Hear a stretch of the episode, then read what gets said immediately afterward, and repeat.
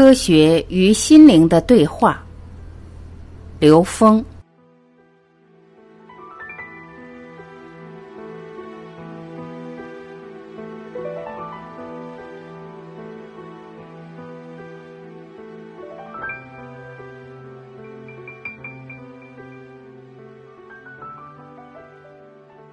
人类智慧可以相互印证。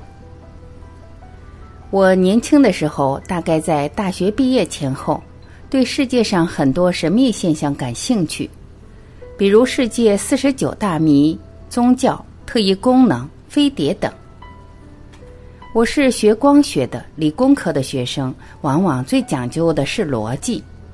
我试图用数学、物理、现代科学的逻辑去解读这些世界，但都不能让自己心服口服。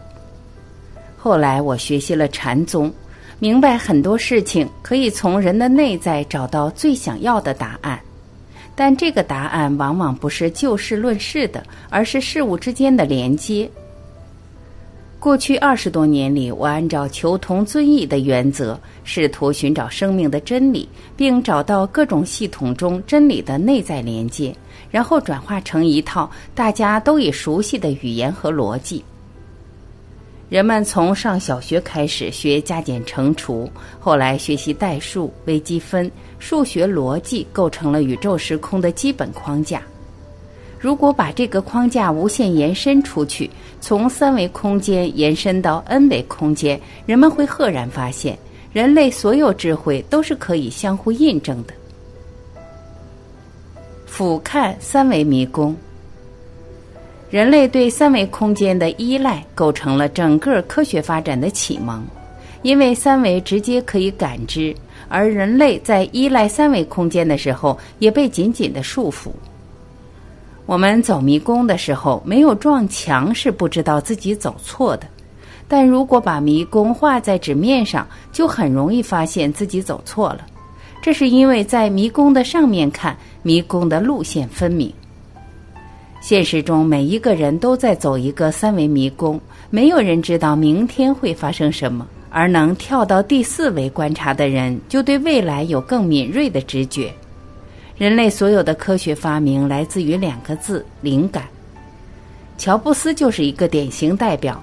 他有两个重要的条件：第一，他的大脑没有被现代教育格式化，他保留了一片自由空间；第二，他进入社会初期。在印度修行两年，他学会跟自己内在高维空间的连接。科学对于宇宙空间的描述，从下往上来看世界，境界可以缓慢提升。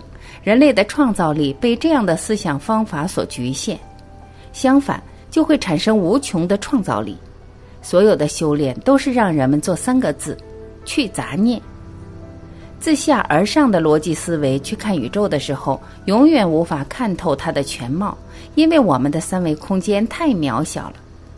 高维空间的博大、宽广、深邃，难以用语言来描述，也难以在现实中体会。我一个朋友在自己的领域很成功，相当于爬山已经爬到了山顶了，但是山顶上还有云。科学对宇宙空间的描述、多维空间模型的建立都基于数学。一维是线，二维是面，三维是立体。三维空间的特点是有长、宽、高三个变量和时间一个常量。相对论里最经典的一句话是：当物体接近光速运动的时候，时间变慢。所以第四维的第四个变量就是时间。当时间是变量的时候，一秒钟可以变成一年、一亿年，微观世界的事物就清晰明了了。电影《盗梦空间》精彩的演绎了空间折叠，大量的科学幻想也都源于第四维可以穿越时间的空间折叠概念。如果人们不执着于时间是常量，就能打破很多固有的对世界的认知。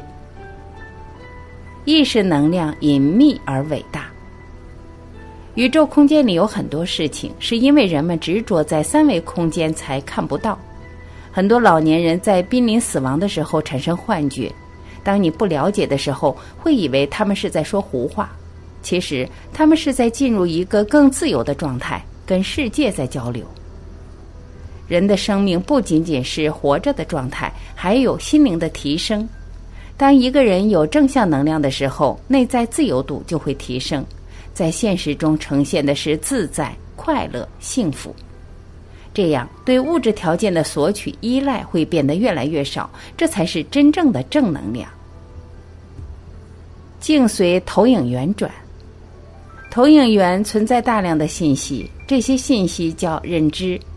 心灵层面的认知投影到三维空间中，就形成了现实的世界。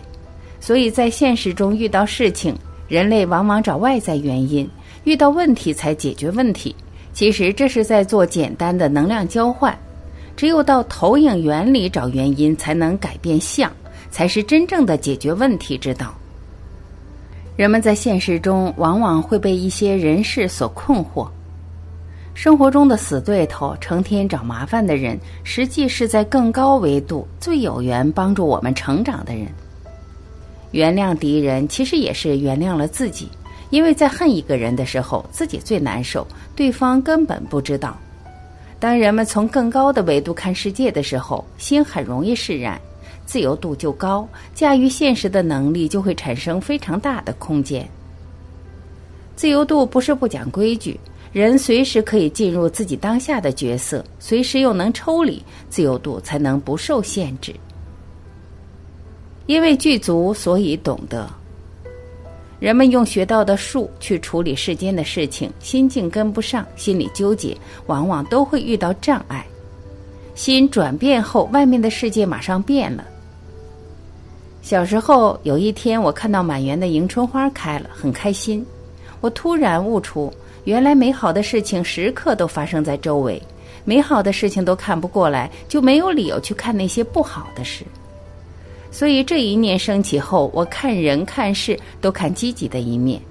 其实谁都转变不了别人，只有把自己最好的一面转向别人的时候，别人好的一面才会转向你。有的人认为我说的内容没有人听得懂。但是我相信每个人内在包含着无穷多的智慧，每一个人都可以被唤醒。教育子女也是相同的。如果天天教孩子不要相信别人，轻易不要帮助他人等等，那孩子看到的就是一个自私封闭的世界。如果教孩子付出爱，那孩子一定生活在被大爱包围的世界里。父母对孩子的呵护不应是狭隘的呵护，应该是由孩子的心引发的世界对他的呵护。投影出来的世界就是人的内心。有朋友问我自己现在在哪个层次？其实你周围的人在哪个层次，你就在哪个层次。你内心贪婪，在现实生活中就会看到很多贪婪的事情发生。你内心没有贪婪时，即使看到贪婪，你也不会愤怒。只是感到遗憾，心灵的世界会演化出现实世界，现实世界的把控来自于内在。烦恼是得智慧的因，心灵世界投影出来的现实，而心灵世界的投影源中的认知是人类要超越的，它既是人们的障碍，同时又能帮助人们提升。烦恼是得智慧的因，是得智慧的机缘。颠覆和超越认知是人生的一个命题，在现实中，在当下，从觉察到反复求证，到发现认知，最后到颠覆和超越认知障碍，这是一个成长的过程。这个过程中最需要做的是改脾气、去毛病。脾气和毛病是最强悍的认知，江山易改，本性难移。超越有限认知的内在力量，首先是要相信自己本自具足。超越有限认知，还需要有目标、有大愿。人们都有这样的经历：小时候经历的一些事情，当时觉得天要塌下来了，痛苦的不得了；长大后发现那是一个笑话，根本不值得纠结、痛苦、恐惧。正如登山，把眼前的山作为人生唯一目标的时候，你这辈子不见得能爬上去，还累得气喘吁吁。把最高境界的山作为人生目标，那眼前的山必须要过，姿势还得优美潇洒。这就是大愿产生的内在力量，提升意识能量的自由度。人们浑浑然的在现实中扮演角色，在物质世界中拼搏、挣扎、纠结，心灵是没有出路的。而拥有了内在动力，人们会发现人生会越来越自在，世界会越来越美好。从投影源投影到三维空间是出生，回到投影源中是入死。人们恐惧死亡，只是因为执着于现在的生命状态，是存在认知障碍造成的。当人们超越了对死亡的高度恐惧之后，就会很好的体验人生带来的美妙启迪。人生的生命方向是高维空间，n 维 n 区域无穷大。明白这一点后，人们就不会留恋有限空间状态，但是依旧会珍惜当下，因为当下是超越生命极限的机缘。到生命的最后一刻，还有机会提升意识能量的自由度。